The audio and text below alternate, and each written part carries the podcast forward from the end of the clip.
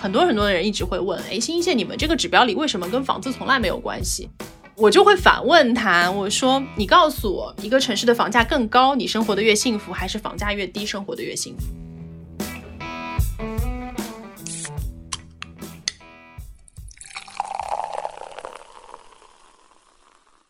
这里是商业就是这样。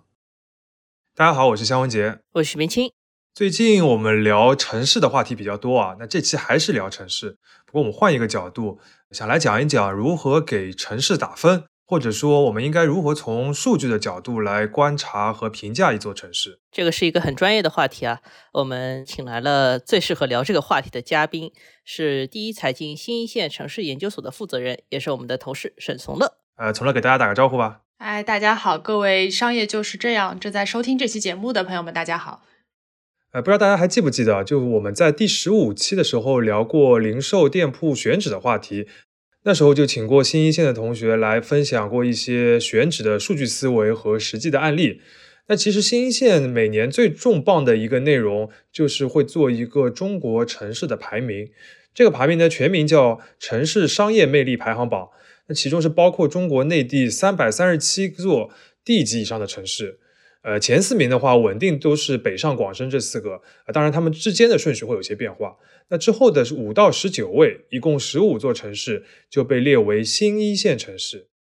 那今年的排名呢，在六月一号刚刚发布，我们简单的先公布一下结果啊，就十五座新一线城市依次是成都、重庆、杭州、西安、武汉。苏州、郑州、南京、天津、长沙、东莞、宁波、佛山、合肥和青岛。那与上一年相比呢？合肥是重回新一线之列，沈阳则是首次离开了这个名单。最后的结果就是，今年的新一线城市当中是没有东北城市的。每年新一线的结果都会引发大家的很多关注啊。不过我们今天这期节目就是不想聊结果，我们就是想聊方法论。所以呢，今天还是要特别请从乐过来跟大家把方法论多展开一下。因为大家都知道，新一线这个词呢，就是由第一财经周刊的团队来创造的。现在它是一个特别普遍的、用的人很多的一个概念了。但概念用多的话，就是对于它的理解呢可能会有一些偏差，包括用的太多的话也会有点泛滥。但是这个新一线这个概念在我们这儿。是有非常明确的标准的，所以我们今天来聊的呢，就是说这个标准或者说这个规则是什么？对，它其实是新一线团队自己建立的一套数据体系，里面包含了我数不过大概上百个数据的维度。最显著一个特征就是这套评估体系里边一些我们日常觉得最常见、最重要的数据，比如说 GDP 啊、人口啊，虽然在榜单里有体现，但未必那么重要。而一些平时不会被视作一个城市非常重要的指标，比如说便利店的数量啊、夜间灯光的强度啊、大学毕业生的留存率啊等等的，反而会在里边很有分量。所以这个其实是这个整个数据体系很有意思的一点。嗯，用什么样的数据框架来评价城市，其实也代表了我们认为什么事情对于城市来说是重要的，也代表了我们将如何看待城市。这也是我们做这期节目的用意。所以今天呢，就是请从乐来给大家做一些科普。如何用上百个数据来给一个城市打分？首先，还是想请从乐整个的给大家介绍一下这个数据体系的框架，包括它有哪些一级维度，然后各自代表了什么样的意思。之后，我们再从这些一级维度出发，来逐个的拆解，来讲一讲为什么这些数据比较重要。然后，今年的结果里边有哪些比较有意思的一些呃结论，或者说是一些特点。从这些呃例子当中，我们也可以来了解中国的这些内地的城市最近有些什么样的变化。好的，就是我们这个城市商业魅力排行榜啊，从我们二零一六年定下这个名字，然后开始持续的监测中国城市，到现在为止呢，一直是分成了五个一级维度。然后在今年的话，我们是有十七个二级维度和七十八个三级维度来构成的。其中二级维度其实每年也基本上是非常固定的一些评选的一些指标了。那么这个三级维度呢，大部分也是固定的，但是因为每年的情况都会有一些变化，我们也会做一些大概的一些调整。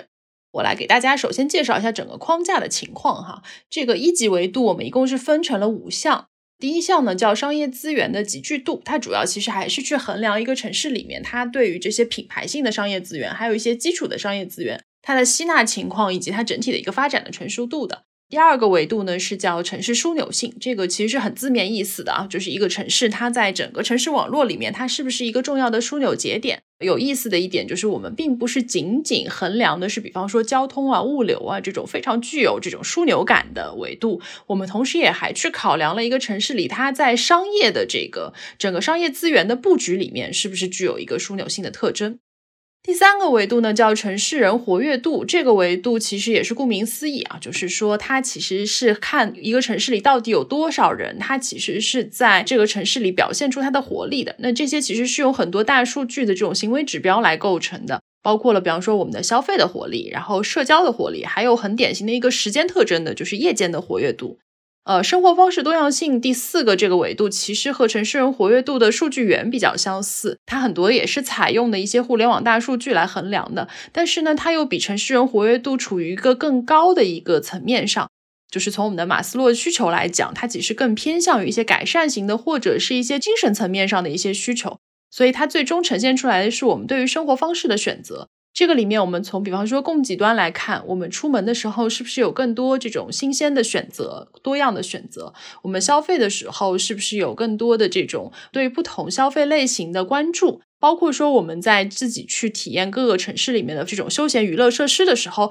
是不是也有足够多的这种行为的展示？那么这一块就是构成了我们生活方式的多样性。那最后这个一级维度叫未来可塑性，它其实很明确，就是指向于我们对于未来的一些关注点的。这个里面包括了像创新氛围、像人才吸引力啊，这两个很重要的，就是在过去这些年我们都非常强调的一个事关城市未来发展的一个亮点。那么同时呢，我们也借助了消费大数据去看到说一些消费潜力性的指标，在这个维度当中，我们也没有回避去纳入了，比方说 GDP、人口的规模这样的一些指标，来去反映一个城市整体的宏观性的这种规模和增长发展的情况。那么这样子来看呢，就是构成了我们整一个城市商业魅力的指标体系，用来衡量中国所有的这个三百三十七个地级以上城市它每年的一个发展情况。哇，刚刚那段其实信息量非常大啊！我记得最早的时候，一五一六年来定这些那个一级和二级维度的时候，我也参与过一些，对吧？那个时候其实是有蛮多讨论的。呃，我简单的给大家直白的翻译一下，就是五个一级的维度嘛，然后城市的五个方面，对吧？第一个叫商业资源聚集度的话，其实比较好理解，就是一些比较熟悉的一些品牌啊，或者是商业的一些实体，在这个城市里边是不是够多，或者说是够好。然后城市的枢纽性，就是人、货物，包括是一些从那个公司角度来说，这个城市在一个区域里边，它到底是多么重要，或者说它是不是有一个中心枢纽的一个作用。呃，像生活方式的多样性，还有第三个指标就是城市人的活跃度的话，属于新兴的这个指标里面比较有特色的，会看比较多跟我们人生活相关的一些数据，然后比较多的会呃和现在移动互联网之后的一些平台的那些数据来做合作。然后未来可塑性的话，其实是一个我感觉也比较少见到别的一些榜单来看的一个维度，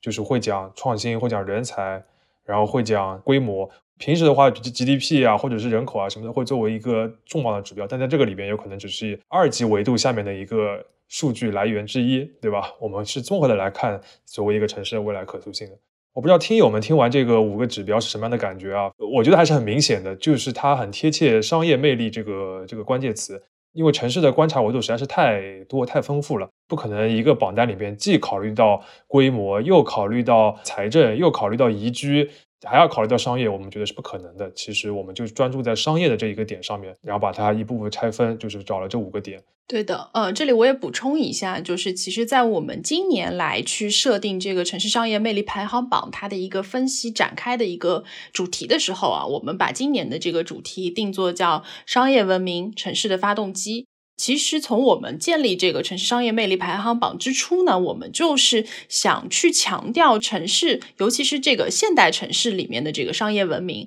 它的这个发展进程其实是更能够直接和实际的去指向中国城市的繁荣程度的啊。因为过去我们可能比较常见的是我们刚刚就肖老师提到的这个 GDP 啊、人口啊这些规模性的结果数据，它反映的其实是一个宏观经济发展的结果。但是这个里面有很多的内容是我们的这个生活在城市里面的人他不能够直观感受到的。就好像其实每个城市里面 GDP 有多少万亿，其实作为生活在城市里的人，你其实是不知道这个巨大的数字和你自己在城市当中的生活之间究竟有哪些直观的联系。但是很多人呢，他其实是会感知到，哎，我旁边的咖啡店越来越多了，哎，我去这个商场逛的时候选择越来越多了，哎，我这边发快递的速度特别快啊，或者我叫外卖的选择很丰富。那么这样的一些实际，我们说城市的这个商业数据，它能够很直观，并且是非常贴切的去让我们感知到我们生活的城市到底是不是一个繁荣的城市，是一个我们想要生活的城市。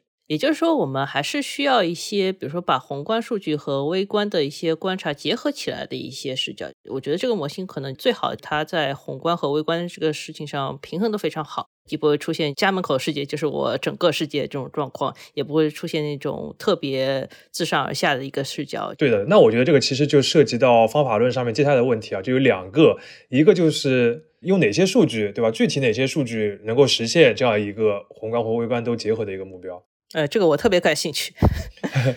然后第二个问题就是，你这些数据之间如何来组合，或者如何把它运算出一个结果，对吧？你需要有一个统计计算的方法。这两部分，要不第一个部分从了先来介绍一下吧？这些数据是哪里来的？嗯，好的。其实我们的数据呢，现在刚刚介绍到有从三级维度来讲有七十八个指标，但实际上我们三级维度还有一些呃更深层次的数据展开。那么其实肯定是上百个指标了。这些指标我们基本上有三个来源，第一个是我们自己去整理和收集的数据，这块主要是一些原始数据进行一个大量精细的加工之后得到的一些指标。一块呢是来自于公开资料，还有一些是数据合作啊。数据合作这块我们是长期和将近二十家互联网公司或者一些大数据机构来进行合作的，他们相对稳定的给我们输出每年他们自己平台上用户留下的这一些数据。那么自己收集的数据呢？我们主要是构建了一个新一线城市商业数据库，在这个指标里面，其实是我们监控了一百七十个主流的消费品牌，基本上大家都是非常熟悉的一些品牌。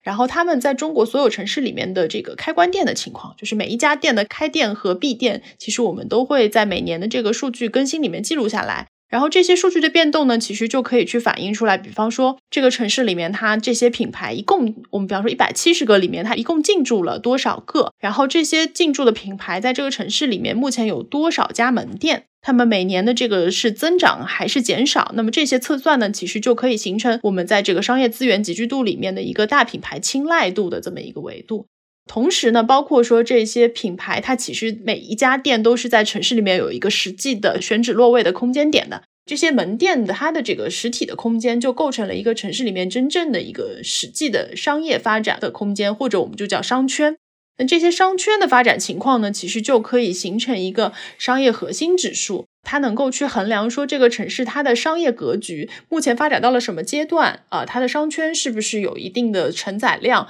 能够容纳更多的这个商业资源？这些都是我们在这批数据当中可以去形成的一些结论啊。另外，包括我们自己收集的数据里面，还有一些像我们对幺二三零六上它的这个铁路的班次数据，我们进行了一个整合加工。这样的话，就可以对我们整个国家的这个城市网络里面正在通行的这些，比方说高铁啊，或者其他的一些普铁。的数据进行一个深度的再挖掘，也包括说我们对于高校的生源质量这样的一些数据是通过这个高考录取分数来进行一个建模计算的。这些大型数据的这个加工和使用，也帮助我们从不同的维度上对于城市形成了更好的一个理解。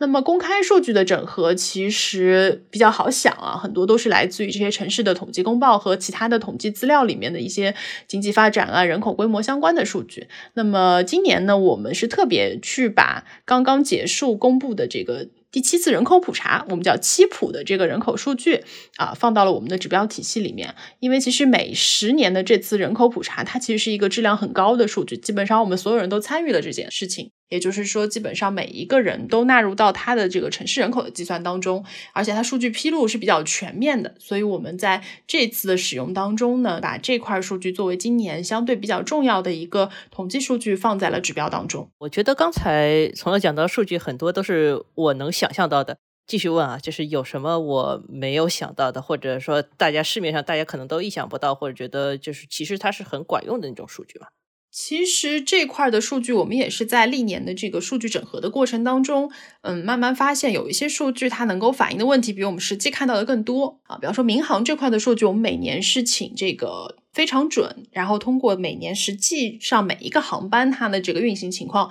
来给我们来提供的，所以它其实是一个纬度非常细的一个数据的指标啊。然后包括公路的货运量是我们去年开始增加的这块，我们请了一个专门做公路上数据监测的机构叫 G 七，它来提供。那么这两块数据呢，其实能够非常细致的去帮我们刻画出城市之间这种人和货的流动。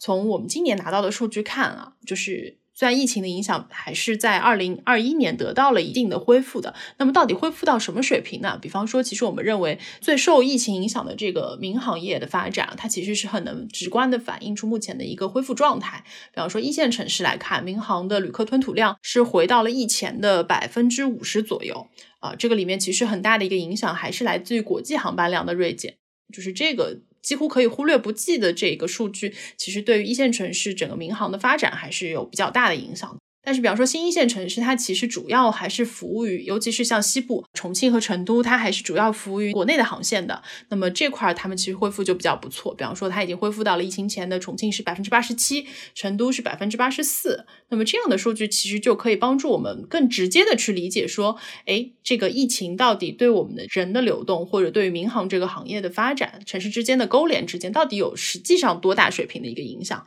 包括说公路货运的数据，呃，我们在其实之前李彩英杂志的这个稿子四月卡住的长三角里面也提到了，比方说上海从三月份半封城开始，这个货运的流量是从三月的最后一周九十点二七直接就是巨跌，跌到了四月末尾的十七点一一。啊，这个数字其实就是很直观的，能够反映出我们目前城市里面货物流动的状态。啊，像这样的这些数据呢，其实都会比我们可能在其他的一些相对宏观的数据里面看到的这个经济的变化、城市之间的联系，呃，给我们的感觉更加直接一些，也更有用一点。简单总结一下的话，我自己感觉好像有三个数据的来源，一个是我们自己去搜的，或者说自己来日常监控，然后精细处理过的一些公开数据，尤其是品牌啊这些的，对吧？对。然后另外一些的话是一些公开的统计。各个维度的都有，包括像七普啊，包括其实日常，呃，还是有很多各个领域的，呃，每年都会发布一些统计的数据，那些还是蛮有用的，对吧？包括统计年鉴啊等等的。当然，这个东西就是很看不同的那个部门或者不同的这个类型的数据的这个精细程度了，这个还是呃蛮有讲究的。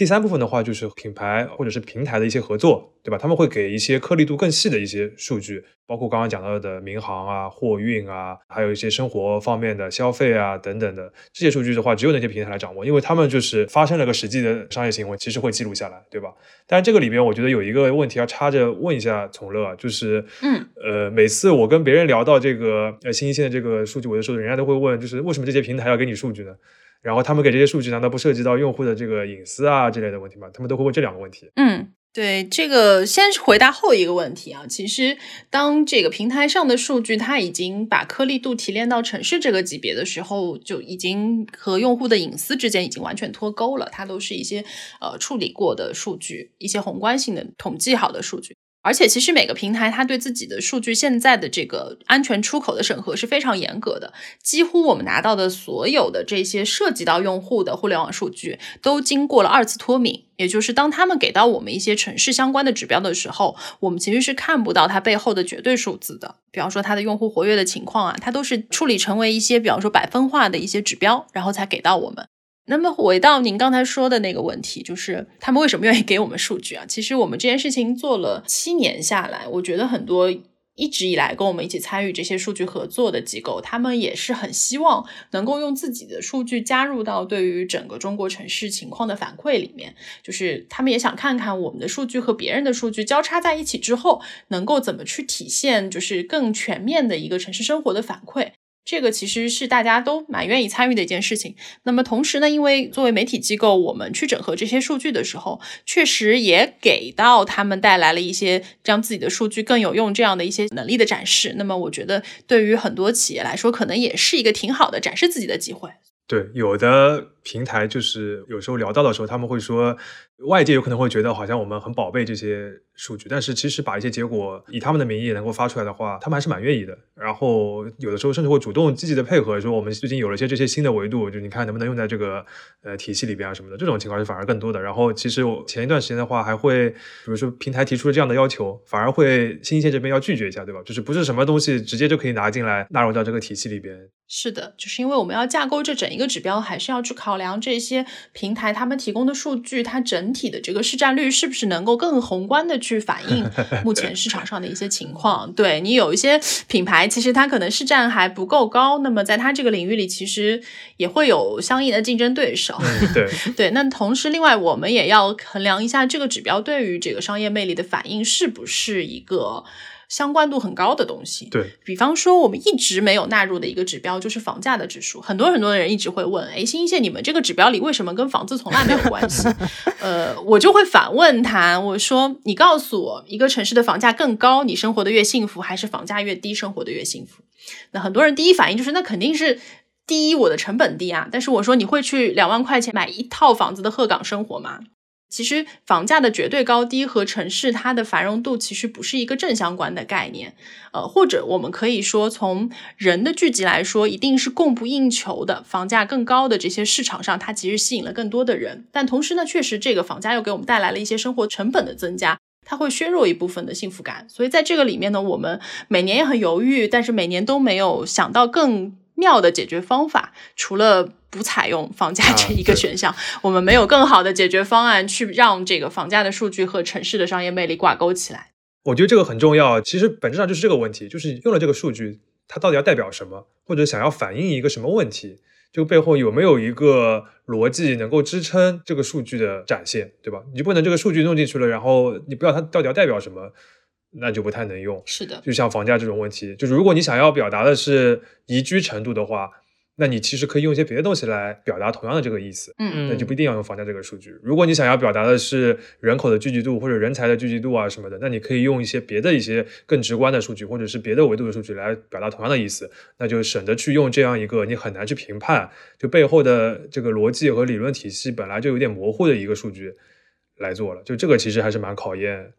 那个我们接下来就想问的就是第二个部分，就是你收了这么多数据之后。怎么来把它总合在一起？你要有个计算的方式，要有个统计的方式，对吧？是，就是比如说五个一级维度各自的占比应该是多少？是五等分的还是怎么样？然后接下来的二级维度你应该怎么来算？这个东西从来要介绍一下吧。嗯，那么其实，在计算方式上呢，作为一个就是常年用大数据思考的团队啊，其实我们最开始去设计整个模型它的权重的时候呢。最开始的想法就是直接用客观权重来刻画整个城市发展的情况，所以我们在这个所有客观权重的这种算法里面找到了主成分分析法，它是更多的是通过数据之间它的这个差异性关系来决定每个维度的权重的。呃，这个稍微打断一下，要不从来先给大家介绍一下什么叫做客观的权重算法，什么叫做主成分分析法？我听不懂的东西已经出现了。嗯。客观权重其实是这样子，就是说，呃，我们人对于一个算法模型的干预叫做主观的，就是我认为这个维度应该是多重。比方说，我刚刚肖老师提到说，我是不是可以把它平均分？这个其实你就是主观的一个想法。而客观权重的方法其实是说，我不参与机器对于这件事情的决定，一切交给数据模型、机器的算法来去做决定。这个时候是不是平均分我说了不算，而是机器通过它对于这些数据的理解给到你的一个结果啊，这个叫客观权重算法。那么主成分分析呢是其中的一种方法，它采用的这个机器模型里面更核心的一个考量方式，就是我们更多的去去看这些数据之间，它数据之间差异更小还是差异更大，来决定说我这个权重大多少。我们之前把所有的这些维度用主成分分析法做了一次这个打分，打完之后发现机器对于城市是没有理解力的，它能够处理一些细分的维度之间的这个权重的差异，但是一旦到我们让它去决定商业更重要还是人更重要还是未来更重要的时候，它其实给出的一个结论是让我们觉得非常不 make sense 的。嗯，所以我们会觉得说，呃，这件事情可能我们需要一些更靠谱的人来做决定。就好像我们说人工智能，目前阶段的核心还是要人工去决定智能。对，所以我们在这个过程当中呢，去组建了一个专家委员会，基本上还是各个领域和城市相关的领域的一些专家教授，他们来提供一个关于这个。更大的这些权重的打分，我们每年就会把我们的整个指标体系发给他们，然后请他们凭着他们自己对于这些指标的理解来给分。所以每年呢，我们会请他们把一级维度和二级维度的权重打完，反馈给我我们，我们再整合到几个专家各自的意见，来去形成一个主观的权重。那么至于后面很细分的这些七十几个指标之间的这些关系呢，我们就交给机器来决定了。嗯，简单总结一下，就是我们刚才讲了有一级、二级、三级、四级的维度嘛。呃，比如说举个例子啊，就是那个大品牌的青睐度里边有品牌的门店数据，然后有入驻品牌的数量，然后有品牌的增长数，组合成了一个大品牌的青睐指数。那么怎么来组合呢？这个当中的各自的比例。就是由这个所谓的主成分分析法，其实就是一种统计上的方法啦，就是可以让它自动的能够算出一种比较合理的比例，然后最后把这个指数算出来。对的。那至于这个二级的维度，这个指数和指数之间各自应该占多少，然后再到了一级维度，就是刚我们讲的，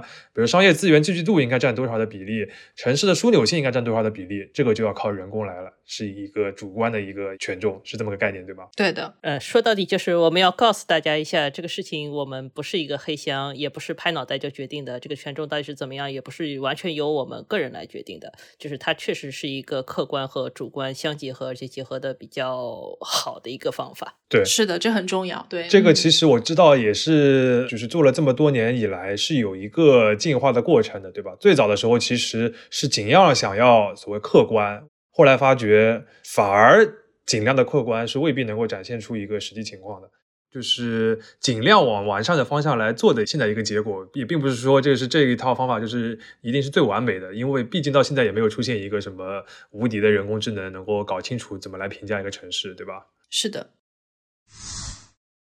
那刚才一段还是比较硬的，解释了一下如此庞大的一个数据体系到底是怎么来的。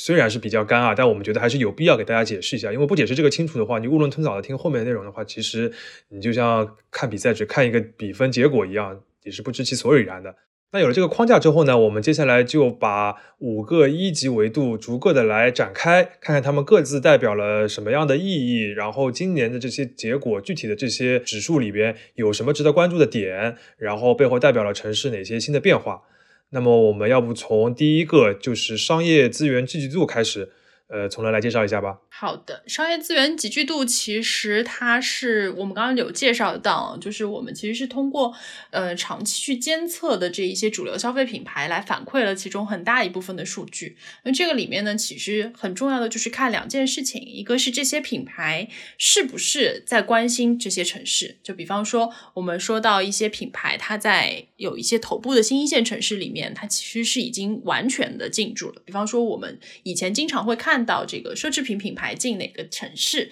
啊？这个其实大家很关注的一个点，因为它其实代表的就是这个城市它的消费能级、它的消费者的这种呃热度已经足够吸引到顶级的品牌进入到这样的城市里面了。类似于这样的进驻呢，其实我们现在也经常用一个概念啊，叫首店来去说这样的机会啊。这首店呢，其实就是意味着这些品牌它对于一个城市的观望结束了，它开始真正的脚踏实地的进入到这个城市里面来展开它的经营。那么我们今年在这个数据里面也分析到，发现说，比方说头部的新一线城市里。杭州、成都，他们其实，在我们监测的一百七十个主流消费品牌的进驻，基本上都已经全部完成了啊，也就是他们其实这个大品牌对他们的关注，已经是所有的品牌都愿意在这个城市里面去落地开店。而一些尾部的新一线城市啊，比方说，尤其是大家很关心的像东莞、佛山，其实过去因为他们在整个经济总量，包括其他的一些宏观数据上，并不是那么的突出，所以其实他们吸引商业资源的速度和能力是比较弱一些的。他们还有很多很多的这种我们关注的这批品牌都还没有进来，更别说是一些更新锐、更小众的一些品牌了。那么这种我们乐观点讲呢，积极点讲呢，叫还存在大量的手电机会。那么也也是一个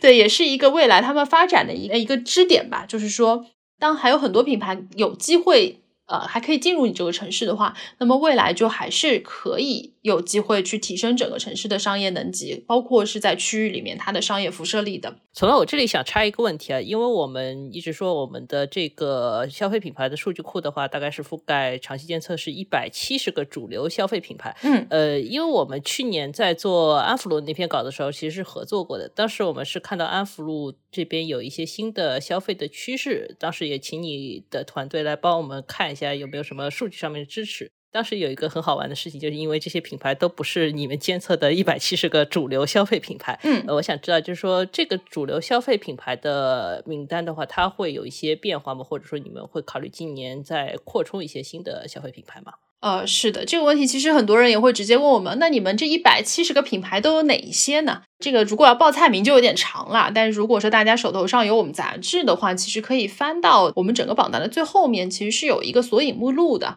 给大家举几个例子啊，比方说你关心咖啡馆，一定要关心星巴克，对吧？然后你关心餐饮，你肯定优先要看肯德基、麦当劳怎么在开店。包括说你关心奢侈品牌，那么头部的几个奢侈品牌，L V 啊、GUCCI 啊，包括爱马仕，它的门店情况都是大家需要关心的。我们一共有二十几个这个类目，然后每个类目里面呢，主要还是收集了一些大家比较认可的，然后在中国市场扎根时间也比较长的一些品牌。当然，我们每年都会去调整这一个关心的目录，因为首先有一些品牌它有可能整体上退出了中国市场，呃，或者是它的门店量锐减，减到它其实不太具有一个城市的标志意义了，那我们会把这些品牌去掉。那同时呢，也会把一些新的品牌纳入进来。比方说，今年我们就重点的把新的这些咖啡品牌放进来了。Manner 啊，然后 c i s o 啊，然后皮耶咖啡啊，这些包括那个 Teams 这些都其实都放进来了啊。然后包括我们今年还增加了这个超市的类目里面，我们增加了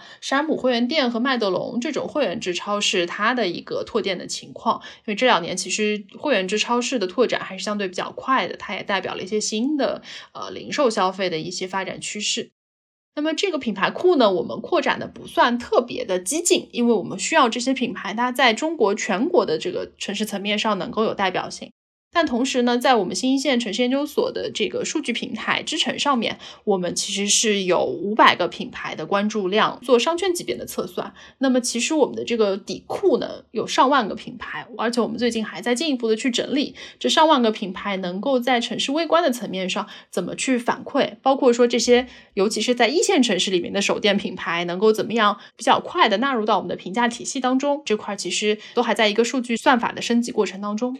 刚从的提到一个概念，就是商圈。因为商圈的话，我们做商业地产的时候也经常碰到这个概念，或者说大家可能约定俗成会觉得说自己所在的那个商业聚集度比较高的地方，它自然就是一个商圈。但是就是说，呃，新一线去讨论商圈和比如说我们普通人或者说政府部门去讨论商圈的时候，它有什么差别吗？或者我们新一线划出来的商圈的话，有什么就是说能够看到更多数据指标的一个地方吗？其实商圈这块还蛮有意思的，就是过去我们对于一个商圈的理解，基本上来自于经验。就比方说，我认为我自己所在的这个地方是一个大家约定俗成的名字，它大概在每个人心里都有个边界的范围。比方说，在上海，你问我们所有的同事，呃，南京西路商圈和静安寺商圈之间有没有一条界限呢？大家一般都会认为有，但至于是哪条马路，每个人理解都不一样。这个在日常的生活当中没有任何影响，因为它不会影响到你的外卖不能跨区送，对吧？不能跨商圈送 这样的问题。但是在 现在可说不好，那个是行政区嘛，对吧？就是你你在商圈这个层面上，因为是没有一个行政的规范的，它就是一个大家约定俗成的想法，所以它其实不太会涉及到一些就是正常的对于城市空间的使用。但是呢，在我们做城市大数据计算的时候，你如果没有边界，你就算不清楚了。那我是不是可以把呃？整个南京路商圈从中山东一路我们的外滩一直算到静安寺呢，是吧？就是这个其实是可以去看中华。一度以来就是想这样算的，因为我觉得它还蛮连续的。是这样的话，中华第一商圈肯定就在上海了，对吧？那这样的话，会不会新街口不服？会不会春熙路不服？会不会王府井不服？我们其实是不太清楚的。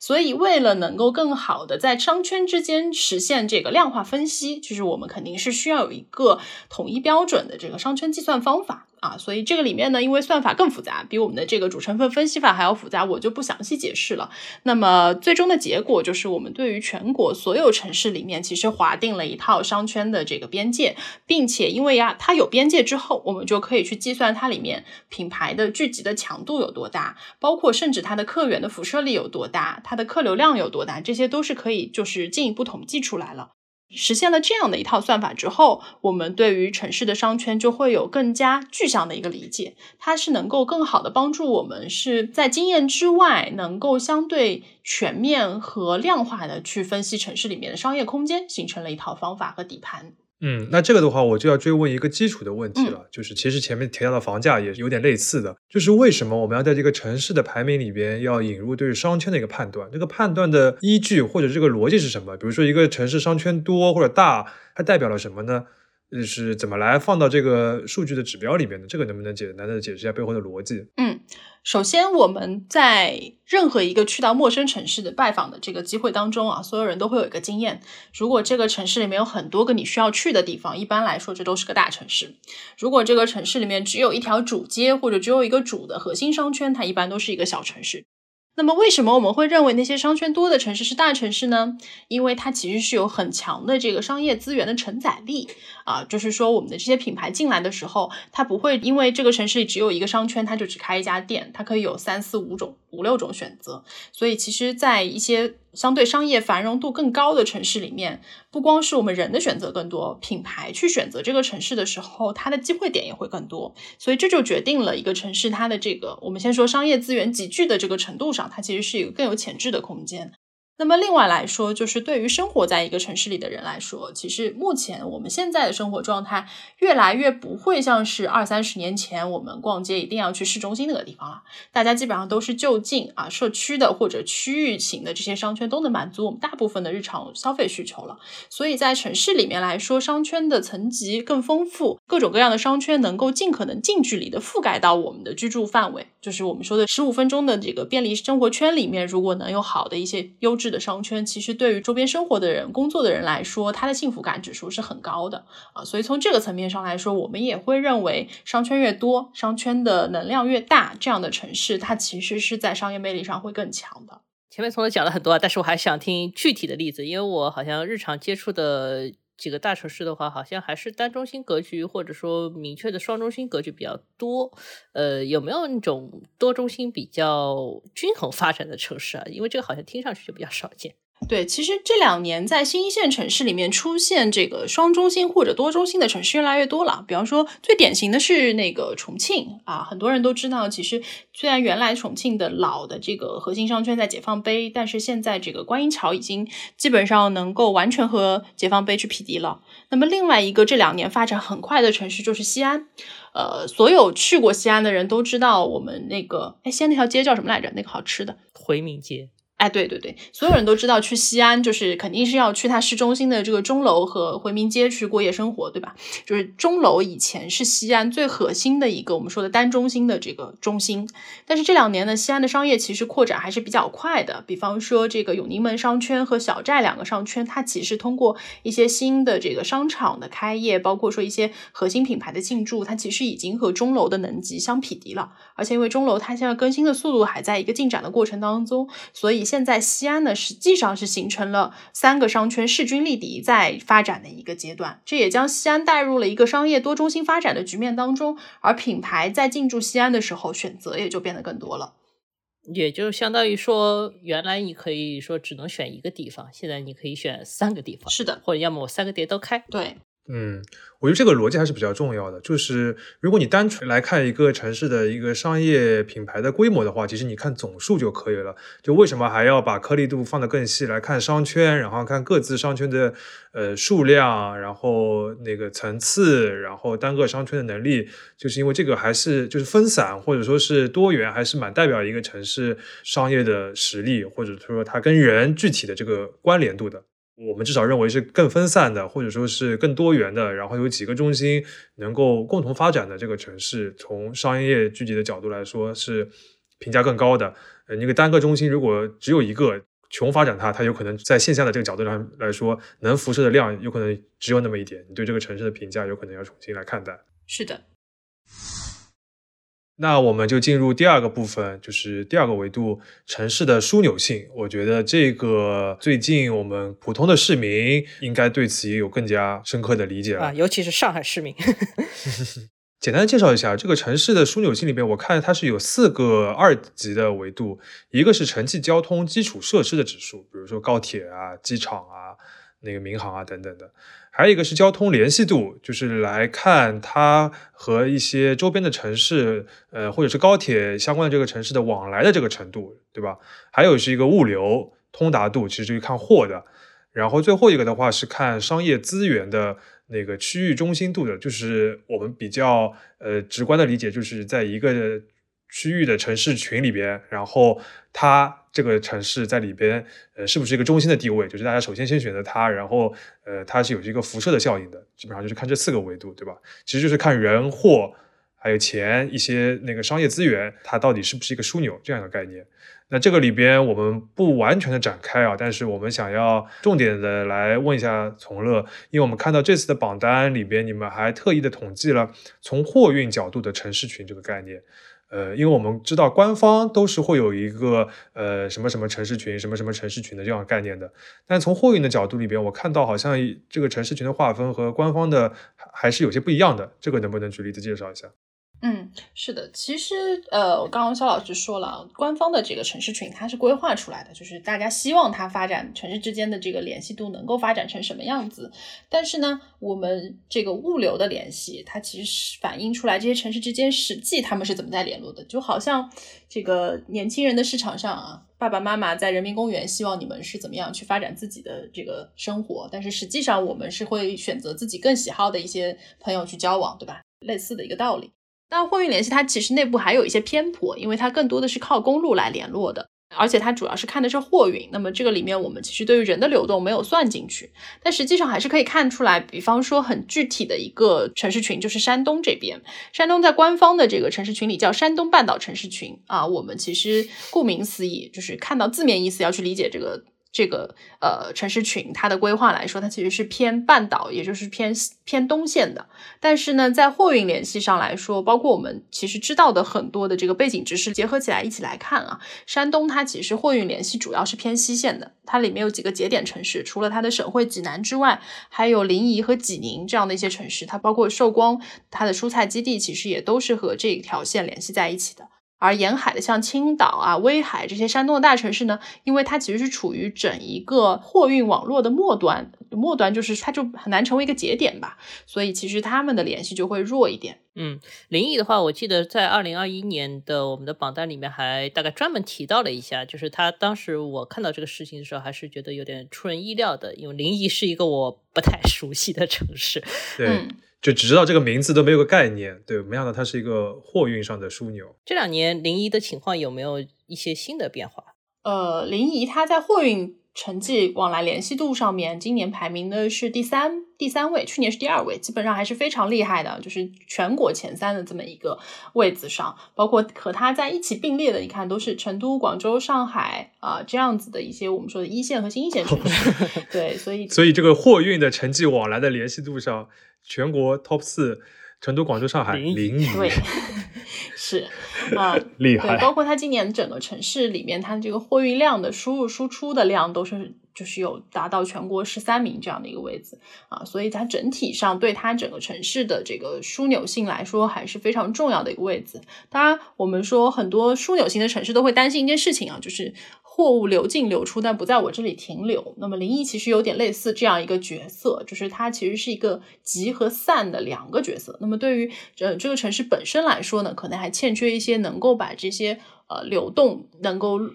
落回，或者说能够收入这个城市自己的发展过程当中的一个新的机会吧。嗯嗯，就是迎来送往之间，自己也要留下一些什么东西。是。就货运这个指标吧，我们其实是通过这个在路上跑的这些大卡车的货车司机他们的这个行进路线上归纳出来的一些数据，所以它实际上能够去反映出在地面交通，尤其是这个公路货运的这个交通领域里面各个城市之间它的联络。那么从全国的整个数据来看呢，一共有四个地方、四个集群，它其实是联系度非常紧密的。呃，一个是这个成渝城市群，就是我们说以成都和重庆为核心的这片区域，它勾连了整一个呃四川加重庆地区它的这个货物的流动。然后一块儿呢是这个山东的区域里面，它其实不光是山东省内的这些货运联系，它又是华北和华东之间的一个重要的枢纽地带，所以它其实是连通了整一个东部沿海之间的这个货运流量。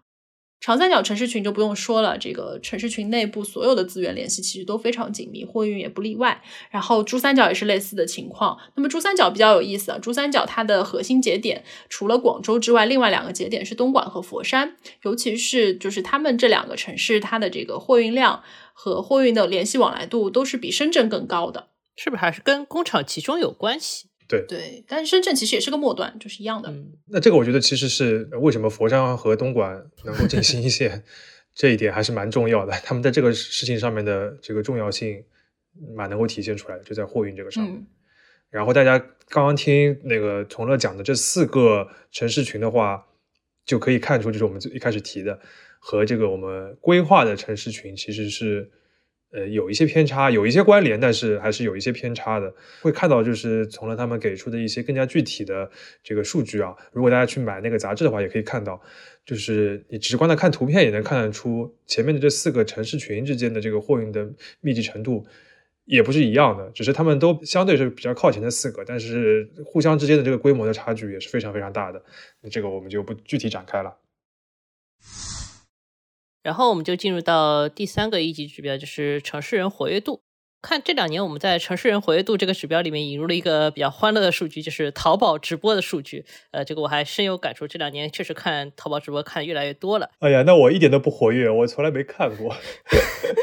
呃，那那你活跃一下吧，今天晚上。好的，好的。好，说回来啊，就是我们有个感觉，就是头部城市，尤其一线城市的居民啊，总体来说可能既热衷于去开直播，也热衷于在直播里面买东西。比如说像我们上海，对吧？有著名的李佳琦，呃，上海人民在直播里买东西，这个热情理论上也是很高的。那么有没有什么例外的情况，就是不是属于头部城市，但是也很热衷于开直播或者说买东西的这种城市呢？这里面就是大家很熟悉的城市里面，比方说金华，金华就是因为义乌，我们著名的这个小商品城，它其实是在这个金华下面的一个县级市。那么，呃，金华它整体包括义乌和以及义乌周边，其实还有几个县级市，其实都是现在比较强的一个淘宝的货源地。那么，所以它这个里面主播的这个开播量是非常高的啊，在全国能够排到第十名。当然，因为受限于城市的整个体量和它的这个消费的能级来说，它的观众并不是特别多。就是整一个淘宝它的这个互动直播的互动程度，就是比方说我们的这个观众和主播的互动的情况来看，它其实就排到了全国三十几位了啊。然后另外有两个还蛮有意思的城市，他们其实不是典型的货源地，就是重庆和天津在新一线城市里面，他们其实这个呃主播的开播量是比较弱的，都要三十几名，但是他们的观众还是很多。就是重庆的呃直播互动次数的排名是第六，然后天津是第九，呃都是比较强的一个消费来源地。嗯嗯呃，我问一些个人的问题啊，就是最近两年家属看云南，尤其是昆明的直播还挺多的。昆明在我们这个里面大概是个什么样的地位啊？对，昆明也很高，昆明的这个直播的场次排名能够排到第九名。哇，很厉害。对，但同时它的这个对观众也不少。昆昆明是这两年其实，在消费层面上崛起还比较快的一个城市。嗯，我觉得介绍到这边的话，还是给大家先要有个就是整体的概念啊，就是这个城市人活跃度到底是由哪些二级的维度来来展现它。其实一共就是三个啊，第一个就是消费活跃度，就是我们刚才讲过的这个呃网购啊、海淘啊、外卖啊都放到这个里边。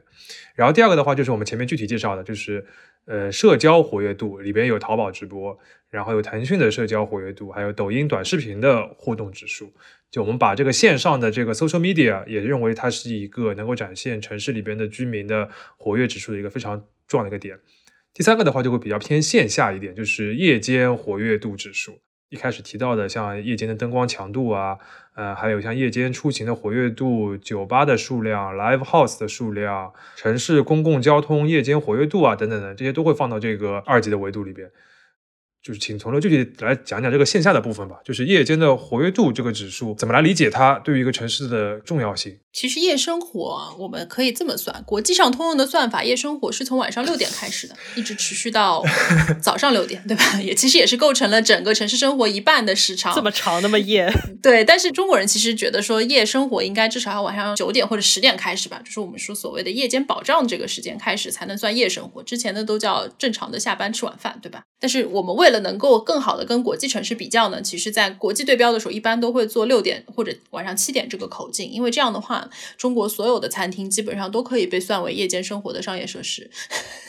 呃，回过来说，就是在中国中国人大家的这个语境里面啊，夜间基本上还是指我们这个晚饭之后的这个夜生活。它呢，其实一方面是拉长了我们整个城市活力的时长，也就是说，我们对城市的使用并不是仅仅在满足了基本的需求之后就停下来了。夜间非常多的这种功能使用都是在一个。呃，更递增的一个需求的层面上的，比方说我们说，呃，酒吧去酒吧去听 live，然后包括我们现在很多人去听脱口秀，其实都要借助包括看看剧、看电影啊，看一些音乐的演出或者一些文艺的演出，这些都是都是需要晚上的时间啊，所以这个其实是很能反映出一个城市里面不光是时长上的活力，更能反映出大家需求的这种多样性和对于这种不同类型的这种文化生活的这种要求。啊，那么从这个里面来说，比方说，我们觉得这两年其实夜生活受到疫情的影响还是比较大的。呃，因为确实一方面一些城市的管制和限制，导致很多夜间的这种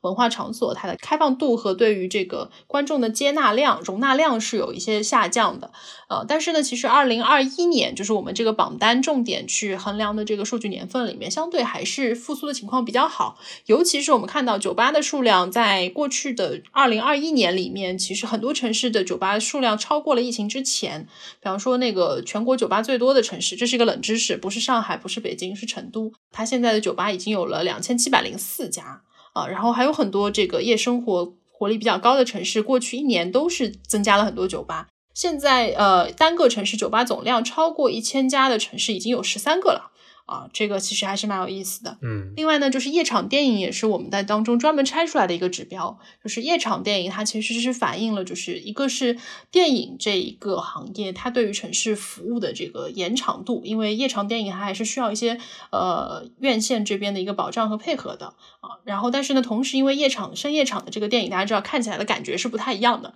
啊，所以其实深夜场电影它是一个有价值的指标。呃，我们可以看到电影行业其实过去两三年都不是特别。的景气，因为能开的电影院很少，能上映的片子就更少了。那么我们看到二一年还是不错，不错的点在于呢，一九年其实深圳的这个夜场电影是达到了一千三百多场，深圳是每年都是夜场电影次数最多的一个地方。呃，但是在二零二零年其实已经减少到了四百三十二场。而在二零二一年呢，这个数字回复到了八百八十场，就是基本上是一个三分之一、三分之二一的这么一个比例。所以相信就是大家的体验里面也是说，二一年其实整体的夜间生活还是回来了一部分。就我感觉夜间生活这个部分的话，就为什么会把它列入到这个所谓那个城市人这个活跃度这个指标当中，还是蛮重要的。就是夜间的生活一般。不是工作，对吧？就如果你一个城市的功能只是工作，然后或者是生产，然后完成一些基础的需求的话，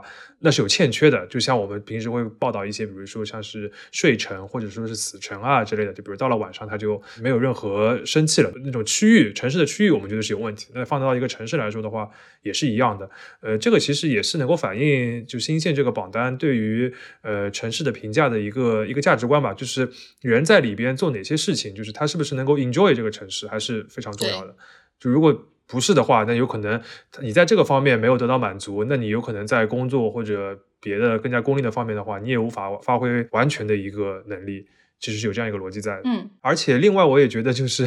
呃，这个数据不单单是一个评价，就是高低的一个指标，就是如果拆分了细的看，刚才从乐举的成都和深圳这两个例子是很能体现出一个城市的特点和个性的，对吧？就是不愧是成都，对吧？酒吧最多，然后不愧是深圳，加班最晚，对吧？所以大家都去看夜间电影，我觉得这个还是就是有的时候数据还是能够印证一些我们对这个城市的判断的，而且就大家挖细了看，所以像我们平时其实看这个新一线的那。个这个每次的报告都是不看就不那么关注大的城市排名的，而是喜欢看就是二级、三级维度里面有没有一些什么有意思的点，还是蛮有趣的，可以挖掘出一些新东西。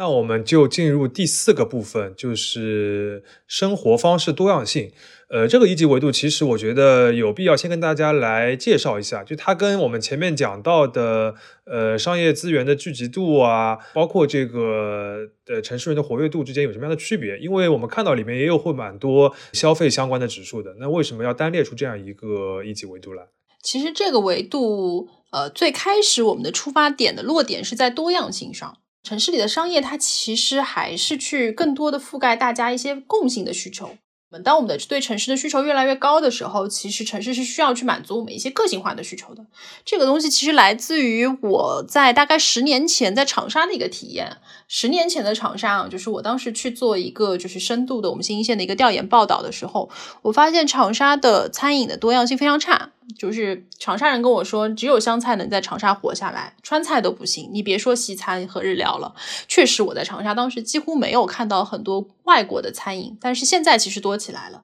然后当时我的一个采访对象是一个长沙的外企里面的德国高管，我说你们平常吃点啥？他说基本上靠自己做。然后外面可能附近有一两家这个西式的餐厅能够帮他们大概解解馋，就是这个其实对于城市它的包容度来说还是有一定的影响的。因为当时我生活在上海和北京的时候，我感觉到说，那这个德国的朋友你到一线城市来还是没有什么太大的生活障碍的。我们就觉得说，在这个生活方式的多样性上，其实一个城市它尤其是供给端，它能不能够满足到不同的人对于不同的生活层面上的不同的需求，其实非常重要。那所以我们就设立了这么一个指标，从各种各样的这种我们所谓的小商业业态上，或者是一些文化类的业态上去看，是不是这些小众的需求都可以去得到满足了。比方说，我们这里的出门新鲜度里，其实列举了非常多大家各种各样的需求啊，有吃饭的，有运动的，有看一些展演的，然后喝咖啡的，看书的，然后去看电影的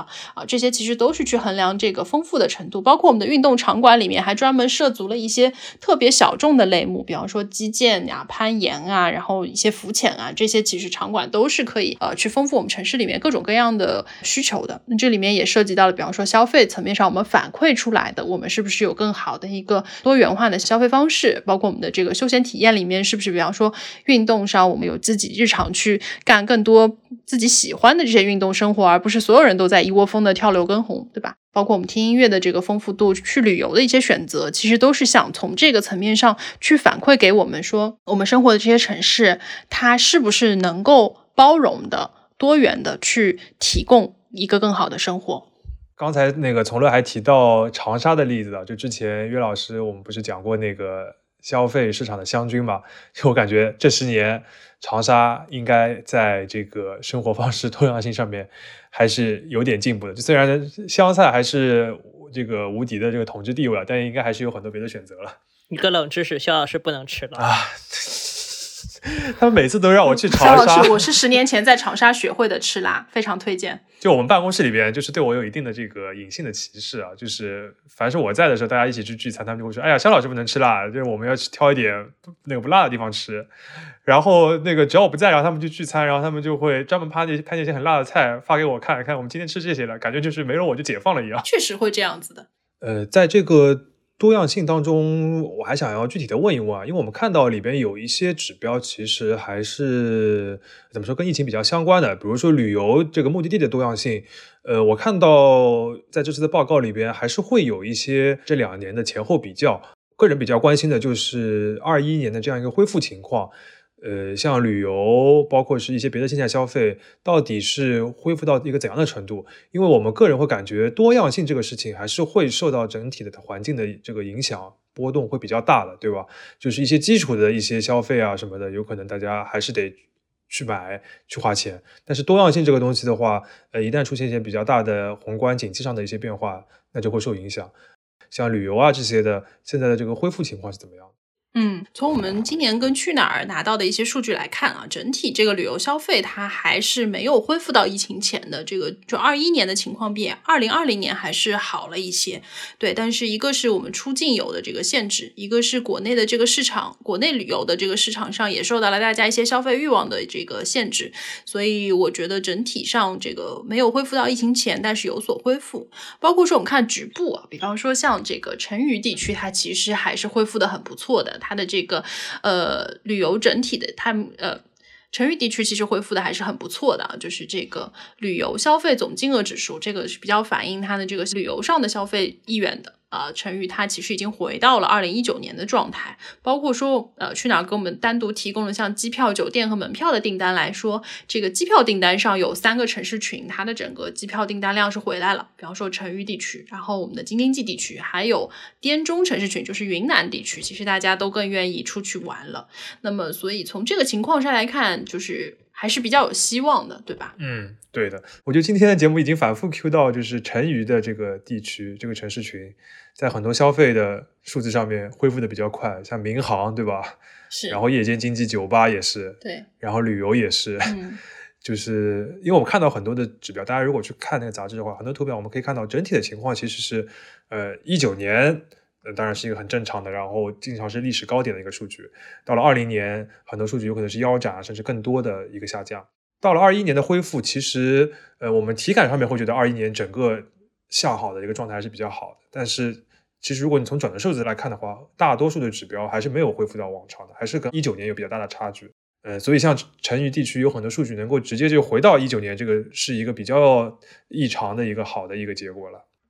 其实这个和消费心态还是有一定的关系，就是，呃，我们早年间都会回溯在二零零八年整个这个汶川大地震之后，其实，呃，有一种说法说四川地区大家的这个消费心态其实是有一个陡然的变化，就是过去大家会觉得说还是需要有一些储蓄，有一些留存，对未来做准备，但是整个四川地区其实在那一年之后发生的最大的变化就是及时行乐，对，要把挣来的钱赶紧花掉，所以其实现在。在疫情的这个持续和反复，我觉得他们的这种心态反而是占了上风。就是我们已经预期不到一个更乐观的结果，那不如现在有机会、有条件的情况下，赶紧先把能玩的，把娱乐或者说我们享受的这个部分先消费出去。这个确实是，就是这个地震的，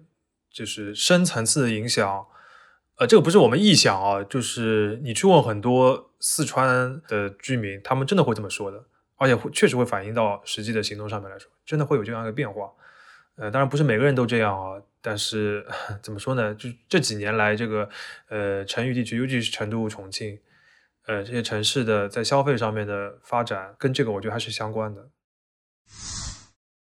前面进行了漫长的四个趴的介绍，我们终于到最后一趴，就是未来可塑性。未来可塑性的话，我还是看了一下它里面的四个主要维度，一个是创新氛围，一个是人才吸引力，还有消费潜力和城市规模与增长。我对人才这个部分还是比较感兴趣的，尤其是因为二零年的时候，武汉变成了一个热点嘛。当时武汉其实还有一个很热点的话题，就是它有很大量的本地的大学生。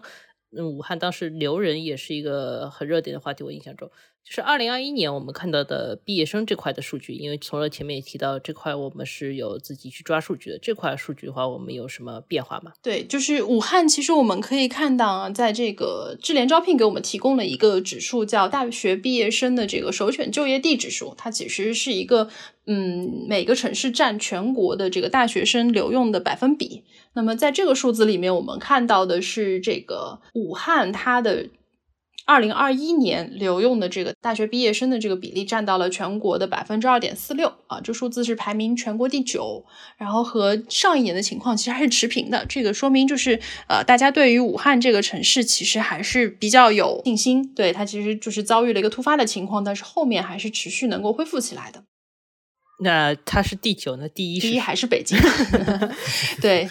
这个榜单挺有意思的。在这个前十的城市里面啊，一个是我们发现今年郑州上的很快，呃，郑州它留用的全国大学生的比例有百分之三点零六啊，这个数字是排名到了第六位。那在它前面只有北上广深和成都五个城市，所以这个其实还是比较厉害的。嗯，我感觉这个的话，有兴趣可以去深挖一下。我我们也不知道具体原因是什么。郑州发生了对，什么？而且其实这个，其实郑州的大学的数量是很多的，大学生的人数也是很多的。但是过去呢，可能河南地区培养的这些大学生很多，还要往东部去跑。但是这两年随着这个中部城市的一些发展，其实呃，像郑州这样的省会还是能够留住非常多这个本地的同学，包括周边的一些相近的一些城市的同学。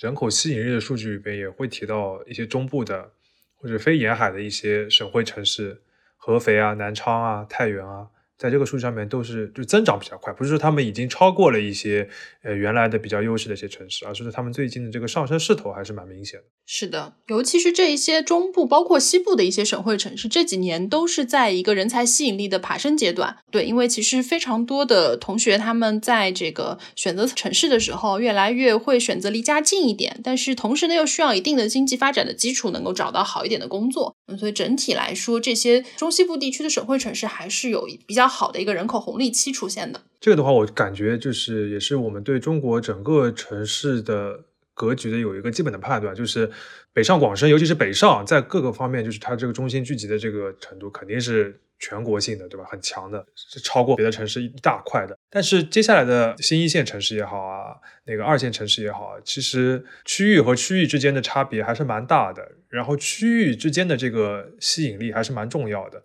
就是中国这确实是太大了，对吧？这个整个的面积，然后各地的情况都不一样，所以各个这些那个区域性的中心城市，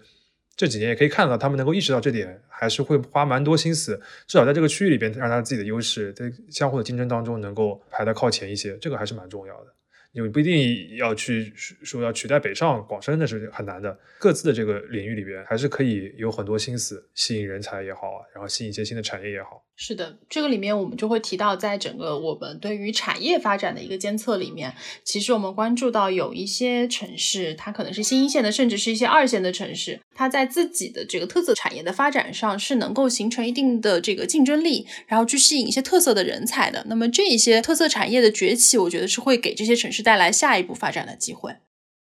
我看我们这次在创新氛围指数里面有一个细分的叫。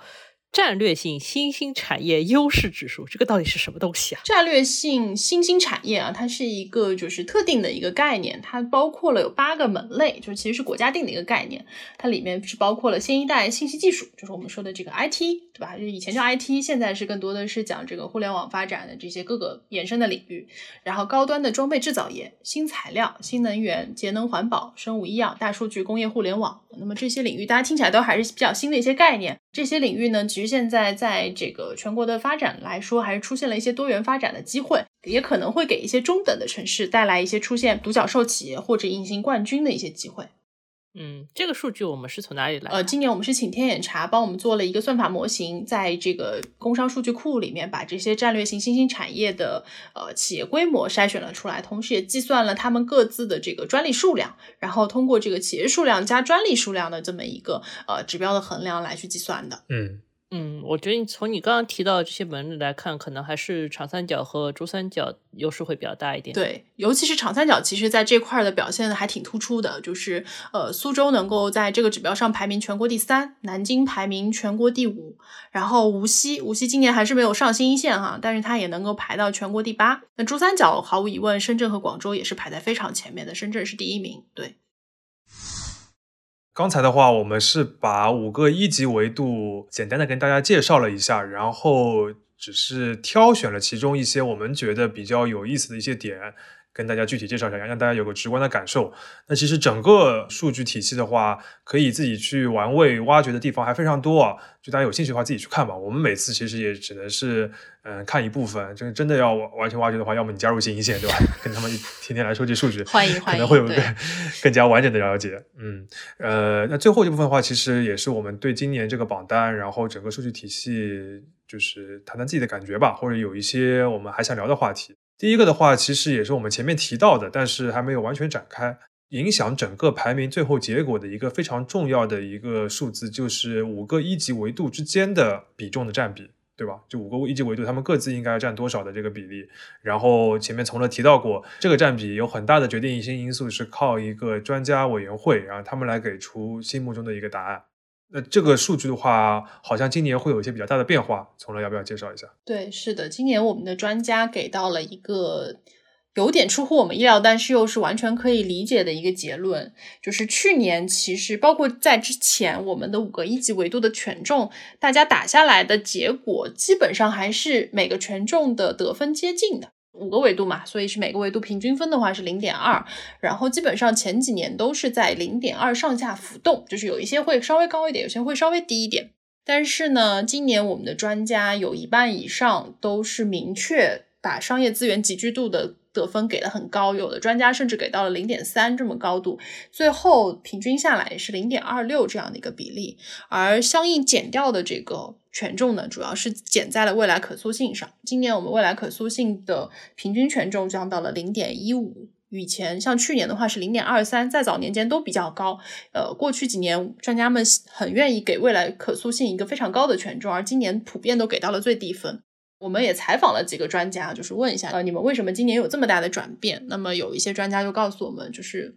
从目前的这个城市发展的确定性上来讲，商业还是很重要的。但是我们过去说的一些创新啊，或者一些比较偏向未来的指数呢，可能就对于接下来一段时间的影响没有那么的明确，所以大家更看重一些脚踏实地的因素，包括说商业文明在当时当刻对于城市的支撑，这个可能是他们认为眼下更加重要的一件事情了。嗯，我觉得刚才最后一句话的话还是蛮重要的，就是商业文明对于当下城市的一个支撑。这个概念还是非常明确的。如果大家去看第一个维度，就是商业集聚度里边的一些具体的展开的话，可以发现，比如说它跟日常非常关心的，比如就业也好啊，尤其是流动人口的就业也好啊，呃，税收也好啊，社会保障也好啊，非常的相关。过去我们有可能只是一个数字上的概念，或者说是一个不是那么直观的感受，但现在的话，我们应该会更加明确的意识到这一点。我其实也有个问题啊，就是因为我们可能很多是从我们自己的视角，或者说从专家视角来看这份榜单的。因为我们这份榜单每年我知道会吸引到各个城市的政府部门来关注它，可能也会相应的有些合作。呃，想知道一下，就是说城市的管理者他们会更关注这个榜单哪些内容？嗯，这个问题。很重要，对，呃，其实每年我们会收到大量城市管理者的一些关注，他们当然最直接的肯定是关心排名，对吧？每个城市其实都很需要知道自己和自己关心的城市之间有有什么差距啊，自己排在什么位置上，有什么需要注意的地方啊，这个其实他们很重要的一件事情，因为过去城市之间可供横向比较参考的数据是挺少的，尤其是不同省份的城市之间。他如果互相去比较，其实是要有一些专业的研究人员去帮他们专门去收集对方城市的很多数据，而且还只能收集到人家公开的一些数据来去做比较。那么我们这套呃数据呢，其实是能够给到他们一些很直接的啊，关于自己可能关心的一些相隔遥远的城市，它目前发展情况的一些变化。所以很多城市会直接跟我们要一套他关注的几个城市的各项维度的数据和它之间的比较来看。当然，也有一些城市会很直接说：“你能不能帮我看看，我哪个短板补上了，我可能排名或者等级能够上一个层次。”啊，这些其实都是他们希望能够找到的一些点吧。就是很像一件事情，就是我们小时候，呃，期末考试结束发成绩单的时候，就是家长去那个老师那边打听一下，就是他不光要打听一个总分嘛，他肯定还要知道说，哎，哪一科好啊，哪一科不好啊，然后应该什么地方努力呀。作为家长嘛，他们比较希望能够得到这样的一些关于这些城市的答案。具体下来，我觉得比较有亮点的一些事情，可能是一些对于就是城市政府能够做的一些维度的尤其重点的一些关注啊。比方说，这个故事有点久啊，是二零一八年发生的事情。二零一八年的榜单出来之后呢，成都市政府下面的一个研究机构找到我们，是说，哎，他们关注到说成都的夜间。活跃度的指数，就刚才我们说到，在这个城市人活跃度底下的二级维度，夜间活跃度的指数排名并不是非常靠前。因为成都人很自信，作为一个西南地区的城市，它有时差的优势，有消费活跃力的优势，也有这么多的酒吧，他们相信自己的夜间活跃度应该是很好的。但是拿到数据一看呢，发现排名并不是非常高，他们就来问我们，你们能不能帮我们拆解一下？那我们说，其实这个很好解释，成都它的夜间活跃在消费端，在这个需求端是非常不错的。呃，在市场的供给端也很强，但是我们当中还有一端是这个公共服务端，就是夜间的这个公共交通的配套指数里面，成都的排名非常不理想。它晚上能够提供的这个夜间公共交通，包括夜间地铁的支撑，其实都不是很能够服务好这座夜间活力非常强的城市。他们把这个结果拿回去一想呢，确实是有这么一个道理所在，因为成都它当时夜间的公交线路基本上局限在成都的二环以内，成都的二环其实是很小的一个市中心的区域，而成都很多外围的一些呃夜生活也相对集聚的地方，其实大家是没有公共交通可以来往于这些区域之间的。更别说就是为夜生活提供服务的那些人员，他们晚上下班之后，其实要靠其他的交通工具回家。其实我们把这些数据整理了之后，详细的做了一份报告。给到成都，那他们其实决策也很快，他们的市领导其实大概在一两个月的时间里面就做了一个决定，说那我们赶紧开新的夜间公交线路吧。所以其实很快我们得到了一个答复，就是这一个数据的分析真正的帮助成都实现了夜间公共交通服务能力的提升。那么这块儿呢，我觉得也是蛮值得拿出来说的，就是虽然城市的商业魅力很大一部分来自于整一个我们说无形之手市场的力量来去对整个城市的发展去做评估，但是当中，呃，怎么样保护好这些市场的力量更富有活力？怎么样让我们的这个城市人在商业社会的这个参与度上更高，更有这种幸福感和舒适度？那么，其实公共服务的部分，我们政府管理的部分，还是有很多事情可以去做的。这个也是我们希望我们这份榜单能够给到城市的管理者一些有意义的视角。说的直白一点，就是排名是一个吸引他们来关注的一个点，对吧？但是如果真的想要让这个榜单有意义的话，还是要。看一个更具体的、更详细的体检报告，不然的话，其实你看了个排名就。高兴不高兴也就过去了，对要改呀。如果想要有改变的话，还是得有里面有东西的。所以这里我插一个广告啊，就是过去我们这份榜单每年其实能够给大家提供的这个解读的内容，我们想了很多办法，但是毕竟就是三百三十七个城市、上百个维度，然后现在已经累积了七年的数据，这还是一个非常庞大的数据库，包括我们底层还有大量的这个数据可以去展开。所以呢，我们每年虽然提供了报告的这种解读版本，也有线上的一些包括发布会的一些解读，但其实都没有能能够。给大家提供非常全面、详细的城市解读，而我们在今年的这个知城数据平台上已经上线了城市体检报告的功能。我们其实把这些相应的指标，呃，七年多以来的积累。就是分成了十个维度，比方说包括了发展综述、城市能级、发展优劣势、人口概况、商业氛围、经济实力、产业结构、消费能力、人口吸引、城市交通啊这些维度去搭了一份整个的体检报告。就是过去呢，我们给大家可能开的是一个简约版的，就是你好或者不好，你需要来复查或者不来复查这样的一个呃单子，是简单版的体检报告。但是现在这个体检报告其实是把各个维度的指标都打开了，详细的去做一些对比和说明。那么这样的话。那就能够很好的去详细的看到说有哪一些是真正我们值得去关注的点，或者包括说对于一些特定的场景的使用来说，哪一些是我们在这个城市里面可以找到的机会啊？所以在这个最新的这个智城数据平台上，大家其实就可以去查询到呃我们关注的城市、我们生活的城市，或者我想去的那个城市，它在各个指标项上的一些表现。然后接下来我们还会开放一些数据下载和体检报告导出的功能，就是可以希望能够帮助大家更深。刻的去认识城市的发展，去寻找到就是我们这个城市商业魅力迭代升级的一些有效的切入点。这个广告还是蛮硬的，我给大家简单的提一下要点啊，就是六个字：支撑数据平台，对吧？我会在深度词里面把这个网站贴出来，大家有兴趣的话可以去看一下。真的很好玩，就是是一个，就是有些如果对城市感兴趣的朋友，就算你个人去当游戏去玩的话，都支持大家去注册一个会员，购买一下这个服务。很好玩，就是比那种城市模拟游戏好玩多了。欢迎大家到这上面来去搜索和查询，就是关于城市的各个项目的这些指标数据。我们做了一些可视化的效果，确实，如果真的是有工作需要的朋友们，也可以直接把这个可视化的图表放到 PPT 上，蛮方便的。这个场景已经非常明确了。那最后一个小问题啊，就是我们每年的这个榜单都是主要是根据前一年的。就是全年的数据，然后和之前的一个比较来的。那么接下来二零二三年这个榜单的话，其实就会要根据二零二二年的一个数据。那我们现在处于这个状态的话，我们就会知道这个数据其实呃不单单是二零二二年了，就是整个这几年都是会受疫情的影响波动非常大的。我不知道从这个作为一个数据榜单的一个角度上面来说，你们会因为这样一个宏观的呃重大事件的一个影响，去改变一些你们的数据维度吗？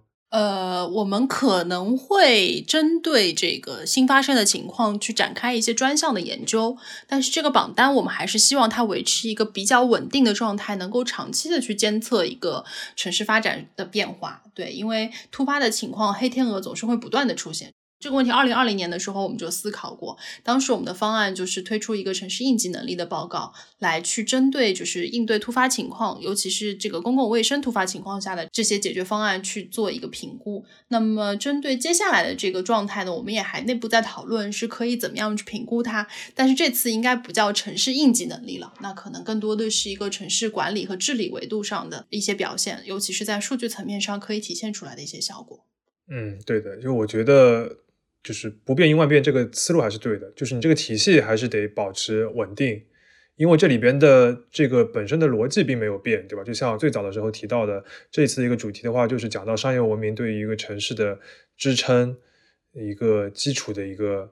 重要性。对，这个根本的逻辑没有变化的话，其实这些不管是一级维度也好。二级维度也好，我们观察城市的整个角度是没有变化的。是的，而且这两年我们其实提很多一个词叫城市的韧性。那么从这两年我们在应对这个疫情以及疫情之后的这个城市发展的数据分析下来呢，我们可以看到说，就商业其实构成了城市韧性当中非常重要的一个因素。就如果商业不在的话，其实城市真的是挺脆弱的。商业就是这样。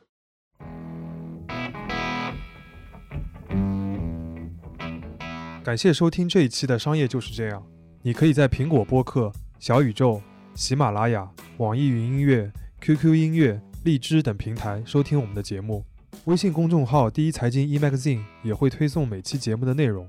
如果喜欢我们，欢迎你在苹果播客给我们五星好评，并期待你在各个平台与我们交流。尤其欢迎分享你感兴趣的话题。下期见。